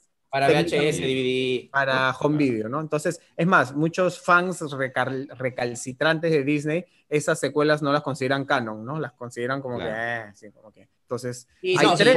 algo, algo que hay que resaltar de la secuela. Hay cuatro de Rey León, sí. Sí, hay cuatro. La que es buenísima es la que es un eh, Rey León uno y medio, que la protagonista es Timón y Pumba. Esa, Ese es brillante, pero las otras son como que. Eh. ¿Verdad? Había una así como que. con número partido. Es que es toda la película, pero bajo el punto de vista de Timón y Pumba, entonces es un mate de la risa. Sí, sí, sí. Sí, me acuerdo, Y todo, ¿no? Sí, sí, sí. sí, sí, Eso está bueno. ¿Qué ibas a decir, Luchito, que tenemos cortado? disculpen más bien que los estaba interrumpiendo. Este, un punto importante sobre esta secuela es que al parecer va a ser tanto una precuela como una secuela. O sea, va a hablar de, del pasado de Mufasa, de, su, no sé, de su, de su tiempo, de sus años más jóvenes, pero también va a explorar lo que pasa después de la película El Rey León, la del año pasado, ¿no? O sea, va a ser precuela y secuela y por eso se le está comparando, muchos medios la están comparando con qué película, con El Padrino 2 en la cual este, tenemos una precuela y una secuela, ¿no? O sea, vemos a Vito Corleone como este, Robert De Niro, eh, ya en, un rol más, más, juvenil, este, a diferencia de la primera película en la que lo este, encarnaba Marlon Brando. Y bueno, y tenemos este, igual la, la, secuela, toda la parte de Michael Corleone, ¿no? Entonces aquí parece que van a jugar un poco con ese concepto, ¿no? De precuela y secuela, ¿no? Muy bien. Vamos a ver, viscosos pero sabrosos. Vamos a ver qué pasa. ¿Irán a la escuela? muchas este, preguntas, muchas preguntas. Bueno, ya lo sabremos. Siguiendo con Disney, eso ya aparece el podcast de Disney, este, la Disney Escape. Disney Escape, la famosa convención de fans de Disney que se conoce como el D23, es un evento que se hace cada dos años y es como un Comic Con solamente de Disney. Ya se anunció que mm, debería, haber, debería ser el próximo año, el 2021, pero ya Disney dijo, patealo. Pues. Chao, chao. Hay que asegurarse. 2022. En septiembre, eh, ni siquiera me acuerdo bien las fechas, pero sé que va a estar dos semanas después de, del Celebration. Claro. Va a ser un año bien cargado. Así que cuando Bruni se vaya para allá, ya creo que ya se queda nomás allá. ¿Habrá Comic Con en 2021? ¿Habrá Comic Con en y, ese, y ese, ese de 23 va a ser por todo lo alto, porque ya eh, nos acercamos a los 100 años de, a los 100 años, del aniversario de, Disney. años de Disney. Así es. Así que va a ser, si no me equivoco. 2023. Va a ser un, un gran evento, un magno evento. 100, y hay varios, ¿sabes? ¿ah? Universal ya cumplió 100 años, Paramount también. y ahora le toca a Disney y creo que Warner también pronto, así que imagínense. Pronto, sin escape también. Preparen el motion capture. Yo lo sigo haciendo, pero ya me ponen puntitos tipo el irlandés, me ponen los puntitos. Y... Con deepfake, ahí está. Bueno, este, Con deepfake hacemos. Estas han sido las noticias de la semana y, ah, bueno, una noticia triste, Luchito está de luto porque él ha sido fan prácticamente acérrimo. Totalmente. Querido, que es Mafalda y su creador Kino. Bueno, Mafalda es inmortal, todo el tiempo vamos a disfrutar de sobrevivirá por siempre. Pero su creador se nos fue a los 90, Luchito. 88. 88. 88 años. Ya, ya estaba retirado, ya estaba con problemas de salud desde ese año, ¿no? Ya estaba con problemas de visión, problemas de movilidad. Pero aún así él no era muy mediático, ¿no? No le gustaba mucho dar no, Es, este, un tipo extremadamente tímido, como uno de los personajes de Mafalda, como Felipe, que bueno, supone que ahí él puso mucho de su personalidad en este personaje. Y nada, este, sí, pues se nos fue y, y yo creo que el gran mérito de Mafalda y muchas tiras cómicas de Kino eh, son que a pesar de que vienen desde los años 60, 70, uno las lee ahorita y, tiene una actualidad pues este total, ¿no? Lo cual habla, habla muy bien de Kino y habla muy mal de, de, nuestra sociedad. Y Con la, pandemia salieron, volvieron a salir un montón de, de tiritas de Mafalda, ¿no? Que parecía que hubieran sido escritas ayer, o sea. Sí, es que es verdad, tú lees muchas tiras de Mafalda y parece que las hubieran escrito ayer, o sea, es increíble la, la, proyección y bueno, ahí nos damos cuenta, como digo, de lo poco que ha cambiado la humanidad en todas estas décadas, ¿no? Es una tira cómica de los 60 pero bueno, este, quedará, quedará el trabajo de Kino, que es realmente este, impresionante y, y, muy entrañable, ¿no? Es una niñita que, que nos hablaba de, de, todos los problemas del mundo, todos los problemas políticos, existenciales, pero desde, el, desde un punto de vista, pues, este, más dulce y tierno, que es el, el de Mafalda, ¿no? Y de sus, de sus amiguitos, ¿no? Ya, ya, bueno, y existen innumerables libros, cómics, hasta series animadas, muñequitos, lo que quieras. Así que si no has explorado mucho a Mafalda, es un must, ¿ah? porque forma parte del arte de la cultura popular y latinoamericano, así que chévere. Puedes ver ahí a Mafalda, ojalá que algún día le guste la sopa. Tiene que venir a Perú para que le guste la sopa. Sí, pues. Este, bueno, ¿alguien tiene alguna no recomendación? Luchito está loco por decir su no recomendación hace tres semanas. Hace tres semanas. Pues ¿Tenemos tiempo? ¿Tenemos tiempo? nuestro productor en las sombras ni se ha manifestado, está calladito, creo que está haciendo, está limpiando su casa. Vamos una hora y cuarto. una hora quince. Este, Luchito, ya, pues, Luchito, en un minuto, pues ya tú no lo vean en Ya, bueno, la, la, la, suelto porque hace como tres semanas que estoy viniendo con mi taza de, de emoji, un mes creo, para poder hablar de, de, esta película. Este, hace unas semanas estuvo, se estrenó en, en la plataforma de Netflix y estuvo durante varias semanas, creo, en el número uno del ranking de Netflix y, o en los primeros lugares. Pero bueno, en realidad cuando Emoji, la película que se estrenó en 2017, llegó a la sala, fue un gran, gran fracaso de, crítica y, de taquilla, ¿no? Entonces, este, bueno, este, está enfocada en un emoji que se llama Jin, que tiene múltiples expresiones y por eso se le considera un emoji fallido, porque un emoji solamente debe tener una sola expresión. Y bueno, él emprende un viaje para convertirse en un emoji normal. Esta película es de Sony Pictures Animation. Eh, como dije, fue un gran fracaso de, crítica y taquilla. Y bueno, es inobjetablemente mala, tiene malos chistes, poco carisma de los personajes animados. Eh, qué sé yo, el personaje protagónico de la manito hi-fi, que es una manito que tiene como un curita, este, a mí se me hizo insoportable. Pero creo que el principal problema de esta película a mi humilde modo de ver, es que un emoji, por más que justamente represente una expresión humana, pues creo yo que no tiene la dimensión ni emocional ni visual que, puede tener un animal, un juguete, hasta un robot, ¿no? Que cuando se han antropoformizado, si es que este, vale el término, eh, se, ha, se, ha, hecho de manera exitosa en muchas películas animadas, ¿no? Pero bueno, igual no me pareció un bodre absoluto, pero eh, tiene por ahí alguna escena divertida y algunos se pueden enganchar con el tema tecnológico, pero de que es mala es mala y es como una especie de muy mala versión de Ralph el Demoledor, ¿no? Y como último dato anecdótico, voy a decir que eh, la voz de la caquita, del emoji de la caquita, en inglés la hace el gran Sir Patrick Stewart, ¿no? Que ha hecho grandes personajes, hizo la voz de la caquita de emoji. Toda su vida se arrepentirá de eso. No, ya mi tío Patrick está en otro level, ¿eh? no, se, no se arrepiente de Hace lo que quiere, hace lo que quiere. Nada. Si lee, lee poesía, lee poesía en Instagram. Sigan a Patrick Stewart. Sale en su terraza con su libro y lee poesía. Es, es un tipo genial. bueno, esta recomendación de la semana, a ver, Daniela. ¿Qué le recomiendas? Yo, yo iba a no recomendar nada porque estaba pegadísima con un videojuego que me lo compré a un precio muy barato. Estaba jugando Batman Arkham Knight, que ya se lo había comentado a Ginito, pero no quería dejarlo sin la recomendación, así que me puse a buscar a ver qué cosa había visto y que les podía recomendar. Y encontré en Amazon Prime, tenemos que hablar de Kevin. Eh, es una película protagonizada por Ezra Miller, está también Tilda Swinton y John C. Reilly, pues si vemos esta extraña relación entre Kevin, que tiene una personalidad un poco, poco rara para no spoilerlos mucho, eh, y su madre, puntualmente su madre, que es Tilda Swinton, ¿no?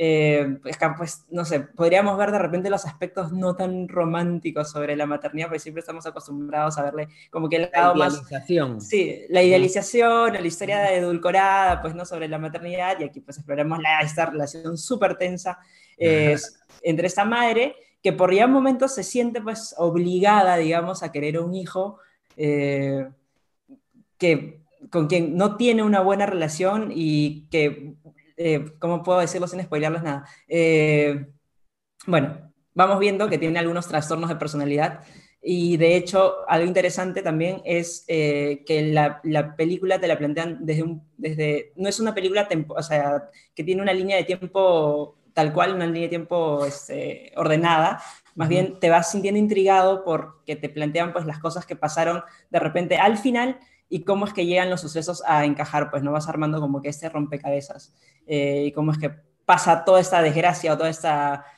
suceso importantísimo eh, que ya te vas enterando conforme va avanzando y cómo en Amazon Prime y cómo, y cómo así es que también te, te, empiezas a plantear muchas cosas pues si es que realmente pues este, problema era solamente de, de Kevin o si también tenía que ver su mamá y pues si influyó mucho algunas cosas que pasaron por ahí.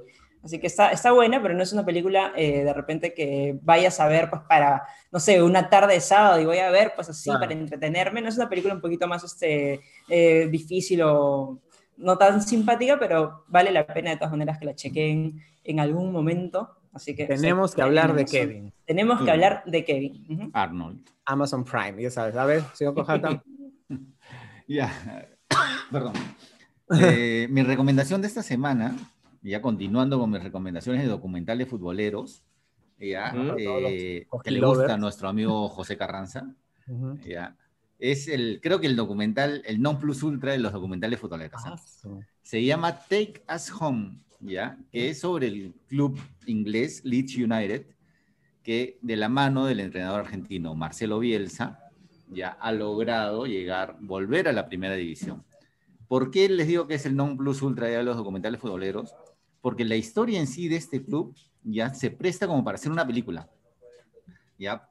Era uno de los clubes más importantes de Inglaterra, ya ganador de la Premier, este, en todo caso el campeonato inglés, ya que a inicios de los 2000 cae en desgracia, ya sus dirigentes este, hicieron muchos errores financieros, el club desciende no solamente a segunda categoría, sino hasta... Perdón, ¿era un club inglés o un club peruano?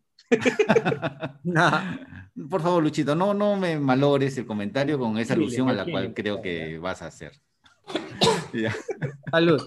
Sigue, continúa, por, por, favor. Lo sigo. Entonces, bueno, no solamente desciende hasta la segunda categoría, sino hasta la tercera categoría, ¿no? Este Leeds United pertenece a una ciudad, la ciudad de Leeds, que solamente tiene un club de fútbol. Y es una ciudad de, 800, de 800 mil personas. O sea, la ciudad, el único club de la ciudad es el Leeds United. Entonces, era una ciudad pues que entró en una depresión total porque era un equipo que siempre había estado en las grandes ligas y ahora está hasta en, el tercer, en la tercera división. Hasta que hace dos o tres años lo compra un magnate italiano, ¿no? Que, que ante, ante lo que uno pudiese pensar, ya este, era un tipo, es un tipo muy, muy carismático, muy buena gente, que al toque encontró afinidad con la ciudad, ¿no? Entonces eh, se propone pues el objetivo de, de, volver a este club a, las, a la Premier, ¿no? Al, sitial de donde nunca debió dejar de estar. Y para esto contrata a uno de los entrenadores más geniales, pero más controvertidos del mundo, que es Marcelo Bielsa, que no por gusto es, es apodado el loco. el loco Entonces, este documental cuenta la primera la primera temporada del documental, porque hay dos, Ya cuenta la primera temporada justamente en que Marcelo Bielsa asume el cargo del, del, club, lo lleva a los primeros puestos, ¿ya? pero este campeonato de segunda división es uno de los campeonatos más difíciles del mundo. ¿ya? Se dice que incluso es más complicado que la misma Premier League.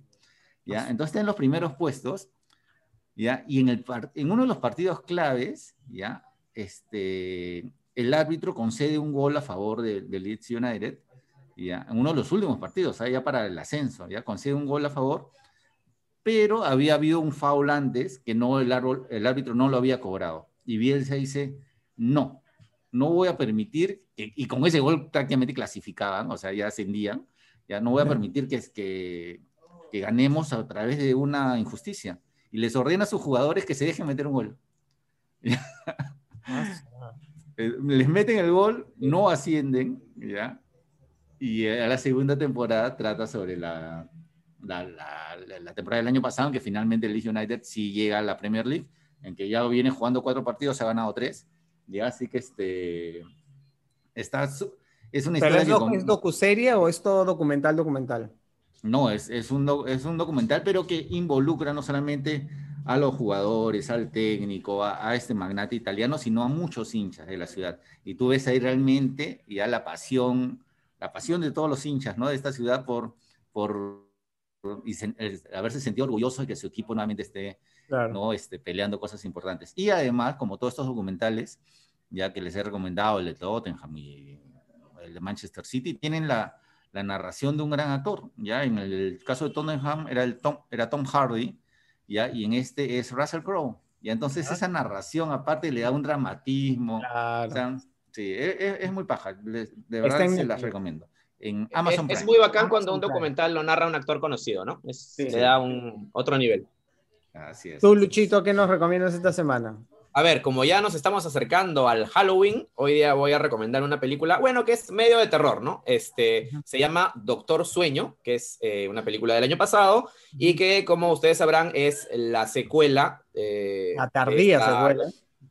Sí, sí, bueno, la, secuela espiritual, ¿no? del Resplandor, ¿no? Este gran clásico de, Kubrick, ¿no? Eh, también se basa en una novela de Stephen King, que también es la secuela de, de la novela El Resplandor. Y bueno, este, Está ambientada años después de, los eventos de, esa película original, con un Dan Torrance, que es el, niñito de, la primera, que ahora es adulto. Y que sale con su triciclo ahí por el hotel. Ese niñito claro. es Ian McGregor. Eh, sí, ese niñito ahora es Iwan McGregor. Sí, ese niñito ahora se convirtió en Iwan McGregor, ¿no? Y este, bueno, ahora es un adulto que debe proteger a, a una joven que como él tiene unos poderes este, psíquicos y bueno, la tiene que proteger de un culto siniestro que, mata, se, secuestra a los niños y los mata para, para inhalar sus esencias vitales y, ser inmortales, ¿no? Entonces, este, bueno, eh, la película se llama Doctor Sueño para los que se lo estén preguntando porque Dan Torrance se convierte en un enfermero de, de cuidados paliativos de personas este, ya muy mayores y utiliza estos poderes psíquicos para consolar a, los viejitos cuando ya pues están por dar el, el, paso hacia la siguiente vida, ¿no? Entonces por eso lo apodan el Doctor Sueño, ¿no? Y bueno, este, la película fue un, un, éxito de crítica, más no de taquilla. La taquilla fue medio decepcionante, pero eh, ahora que ha pasado ya las plataformas digitales, este, ha comenzado como que a, a subir su, su, popularidad como, como la espuma, ¿no? Le está yendo muy bien este, en el streaming.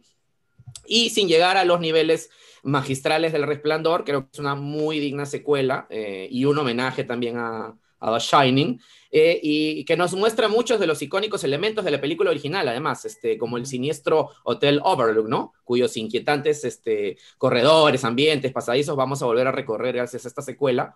Pero esta película también tiene el mérito de tener su propia personalidad, eh, que va más por el lado dramático, sobrenatural, fantástico que, el de terror. Eh, aunque sí cumple con darnos algunos cuantos sustos. Y bueno, obviamente esta cinta tiene un aire mucho más moderno, ¿no? Y, y también se da maña para que regresen algunos de los personajes originales. No voy a hablar mucho de eso porque no quiero spoilear. Este, pero bueno, muy buenas performances de Iwan McGregor, de Rebecca Ferguson, que es esta actriz sueca, muy bella y talentosa, eh, que aquí hace una villana pues fría, cruel, calculadora, y de la niñita este, que se llama Kylie Curran, ¿no? que es la niñita que, que el personaje de Iwan McGregor tiene que, que proteger. ¿no? Muy, recomendable la película, aunque es un poco larga, dura dos horas y media, está en HBO Go. Luchito, me parece que estás leyendo tu review. Yo este, siempre tengo acá mi ayuda a memoria. Eso no, no pero no estás, leyendo, estás haciendo porque la película cuenta la historia de. No le hagan rocha Luchito. yo, tengo, acá mi, mi ayuda a memoria, eso no es ningún No, es tu texto, ahí con puntos y comas. No, bueno, no, no, algunas, algunas anotaciones ahí. Párame, es así, es, por eso lo queremos, porque es un gran aporte para Cinescap. No, algunas anotaciones. Bueno, yo quiero recomendar, ¿quieren ver una película de esas que simplemente uno dice, qué bonito? Bueno, el fin de semana vi la película de este señor. ¡Ay, de Teatoro! Oh, hermoso. En Netflix está casi todo el catálogo de Miyazaki. Y Miyazaki. Mi vecino Totoro. ¿Saben qué? Qué refrescante. En una época tan digitalizada en la que vivimos, ver una cosa artesanal, hecha a mano, cuadro, pintada, tú puedes ver el pincel así en la pantalla, la animación además hecha a mano, todos los fondos. Es una película entrañable, es una película de 1988, la música es hermosa y todos los personajes son adorables y Totoro es un, eh, es un espíritu del bosque, pues la cuenta la historia de una familia que se muda a una casa de campo en Japón y, este, y bueno, hay dos niñitas que son las protagonistas que son, pero para meterse a la pantalla porque son adorables. Y está llena de magia, de música linda, tiene su drama, obviamente, como todo lo que hace Miyazaki, que siempre hace que nuestro corazón se estruje. Este, hay una viejita creepy, como en todas las películas de Miyazaki también. y, este, y fíjate que Totoro se ha convertido en un personaje tan icónico a nivel mundial que yo pensaba que era una saga de películas, porque hay merchandising, hay una cantidad y es solamente una película. O sea, esa única película ha hecho que este personaje explote en todo. Hay, mira, yo tengo acá mi tacita que la gente siempre me pregunta, hay peluches, hay ropa, hay en arenales. Qué cantidad de cosas de, nivel Pikachu, nivel Pikachu. Nivel Pikachu, en serio. Nivel Pikachu con una sola película. Así que si tú la viste en su momento, puedes volverla a ver. Y si la viste y ahora eh, tienes familia y quieres compartirla con los chicos de la casa, véanla porque es una película, como digo, entrañable, bonita y sobre todo es un respiro. Esos respiros agradables es, es, es de verdad una joyita ahí en Netflix. Así que este, es, es, no, no pienses que es tan... Porque hay películas de Miyazaki que sí sé que hay que remarlas un poquito porque son bastante filosóficas, metafóricas y todo. Este, que paja también, pero este, este no es el caso. Así que si quieres ver algo muy lindo este fin de semana, Mi vecino Totoro en Netflix. Bueno, este, ¿qué tal? ¿Todo bien? ¿La han pasado bonito? ¿Todo bien? ¿Todo bien? Perfecto. me parece, me encantó con, con hambre, ¿no? de, de, Totoro, además. Muy bien. Me has hecho acordar que voy a volver a ver algunos, sí. Sí, vean, vean. Y este, y bueno, ¿qué hay el fin de semana en Cine Escape? Sábado a las 11. Sábado a las 11 en Cine Escape, nuevamente un programa sumamente divertido. ¿no? Y entretenido, además. Vamos a hablar un poco de Friends, ¿no? De esta, de esta serie que, cumplió 26 años, lo tocamos, la tocamos en el podcast anterior, y las razones por las cuales no pasa de moda y por qué ha enganchado a las nuevas generaciones también. Generación tras generación. Así es. De, las cuales hablamos un poquito también en el podcast anterior, ¿no? Sí, pero ahora es la versión tele, así que si quieren ver cómo está la nota, véanlo el sábado a las, Sí, la semana pasada estuvimos en Sin Escape con este, Millie Bobby Brown. Ahora vamos a tener a Henry Cavill, ¿no? el, nuevo, Sherlock, Holmes. ¿no? Y hablando de Sherlock Holmes, vamos a, hacer una nota también sobre los Sherlocks alternativos, ¿no? los Sherlocks más modernos, como Henry Cavill, como Benedict Cumberbatch, como Robert Downey Jr. Robert Downey Jr. Entonces ahí va a estar chévere también.